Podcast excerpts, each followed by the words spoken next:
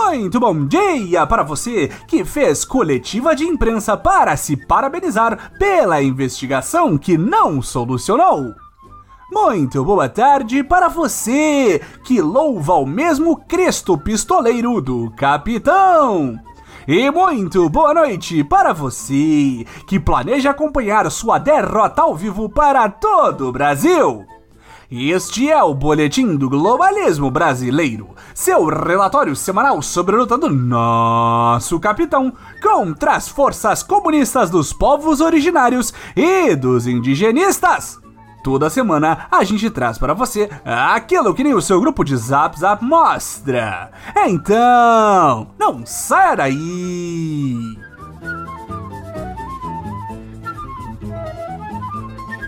Esta semana, o calvário do nosso Messias continua, com mais uma faca sendo covardemente encravada nas costas de nosso Jair. Dessa vez, o Brutus que o apunhala é o mesmo que o empurrou para o palco central da política em 2018. A maldita mão invisível do mercado. Mais precisamente, a mão do presidente da Petrobras, José Mauro Coelho. Após uma reunião de emergência na última quinta-feira, o conselho da empresa, que ainda é estatal, anunciou mais um aumento do preço para combustíveis, totalizando 31% de aumentos na gasolina e 68% no diesel só este ano. Se você tem um carro e mora no Brasil, primeiro lugar, meus pêsames, você já deve ter percebido que, mesmo com a população armada, os donos de postos de gasolina não têm medo algum de assaltarem os brasileirinhos que tentam abastecer seus automóveis diariamente. Mas só temos uma coisa para dizer. Agora querem dizer que é culpa do presidente que a empresa estatal aumenta o preço dos combustíveis?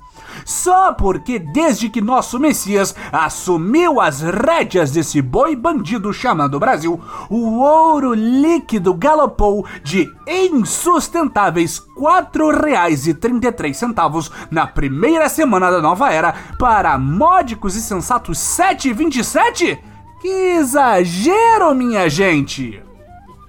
Você deve estar se perguntando o que nosso Bolsonaro, esse verdadeiro paladino da moral e dos bons costumes, nosso guerreirinho do bem, fez a respeito desses aumentos descontrolados da gasosa que não apenas prejudicam suas chances de se reeleger, mas também prejudicam suas chances de concluir com sucesso o inevitável golpe de Estado em 1 de janeiro de 2023? Acertou quem respondeu? Xingar muito no Twitter! apresentando uma agilidade ímpar. Bolsonaro fez o que todo chefe de Estado faria em seu lugar: choramingar publicamente, reclamando sobre o aumento do preço e escancarando para todo mundo a traição do Conselho da Petrobras. Após a bravata completamente inútil do presidente, foi a vez do primeiro-ministro da nova era, Arthur Lira, que ainda finge ser apenas presidente da Câmara dos Deputados, fazer seu showzinho.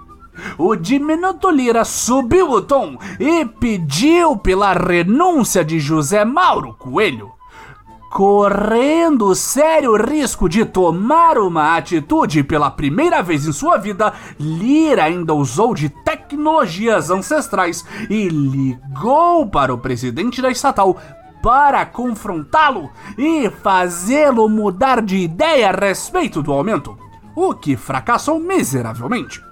De acordo com o Boletim do Comunismo Brasileiro, também conhecido como Jornal o Globo, durante a conversa, Lira teria acusado José Coelho de ser um infiltrado das concorrentes da Petrobras. Será mesmo possível? Isso torna a traição de Coelho a Bolsonaro pior ainda, patriotas. Teria Coelho se infiltrado junto ao governo para sabotá-lo por dentro, como literalmente todos os ministros já demitidos do governo do Capita? Será que além dele todos os outros membros do conselho indicados por Bolsonaro fizeram tal qual lobos e se disfarçaram de patriotas só para serem postos lá e, uma vez selecionados, votarem repetidamente pelo aumento do preço dos combustíveis, tal qual um ritual de invocação do maldito Kraken de nove dedos? Não sabemos, mas é possível. Para complicar ainda mais, nem demitir José Coelho, nosso presida pode, patriotas. Porque, tal qual o fantasma do comunismo, o presidente da Petrobras já foi exorcizado, mas ainda é usado para causar dor e sofrimento.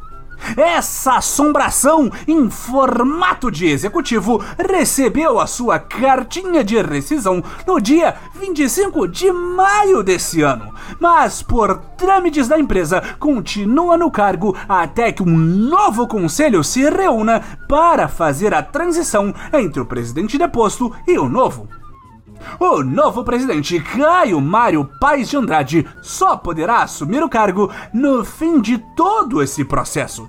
E até lá, a gasolina já vale mais do que o carro.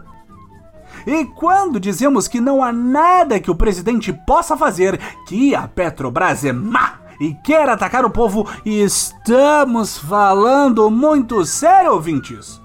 Nosso Messias, inclusive, tentou fazer milagres recentemente, cortando impostos federais para tentar diminuir o preço do combustível, mas de nada adiantou.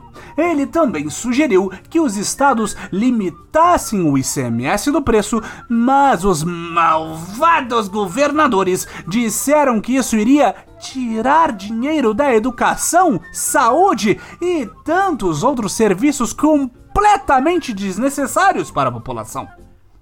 Há quem diga também que a subida dos preços é culpa do chamado preço de paridade de importação, que ajusta o valor dos derivados do petróleo no Brasil com o preço praticado no exterior em dólar. Essa política foi iniciada em 2016 em uma comemoração ao impeachment da menina de vermelho Dilma Rousseff. Na época, a estatal lucrava em média 33 bilhões com B de bananada de reais, o que obviamente não era o suficiente para a Petrobras. Como os pobres acionistas da empresa poderiam colocar comida nas suas mesas de mármore dessa maneira? Hoje em dia, a empresa dá lucros de 106 bilhões por ano. Mas para que serve tanto dinheiro se a empresa não cumpre sua função social de fazer o governo sair bem na foto e arranjar mais votos para o capitão patriota? Com todas as possibilidades de ação esgotadas, só podemos torcer para que o quarto presidente da Petrobras, no governo Bolsonaro, siga fiel ao governo e faça alguma mágica para diminuir o preço dos combustíveis sem de fato mudar coisa alguma de verdade. Afinal de contas, Bolsonaro tem uma reeleição para ganhar. Mas em uma reviravolta surpreendente, nosso capitão repentinamente lembrou que ele é o presidente do Brasil e resolveu fazer algo. Depois de muito chorar, Bolsonaro divulgou seu plano de mestre para encurralar estes comunistas malditos da Petrobras. Propor uma CPI para investigar seu próprio governo atrás de irregularidades.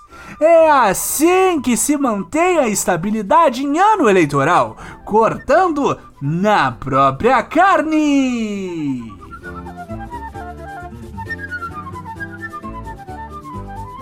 Esse foi o nosso Boletim do Globalismo Brasileiro para a semana de 20 de junho. Envie sua sugestão ou crítica para o nosso perfil em boletimb no Twitter e fique ligado em nossas próximas notícias globalistas. Se possível, ajude a espalhar a palavra do Boletim avaliando o nosso humilde programa no seu aplicativo de podcast preferido, cometendo um patriótico compartilhamento de nosso programa e considerando apoiar nossa campanha de financiamento coletivo em padrim.com.br barra boletim boletim do globalismo brasileiro. Tudo junto. E lembre-se. CPI da Petrobras, acima de tudo. Brasil! Acima de todos!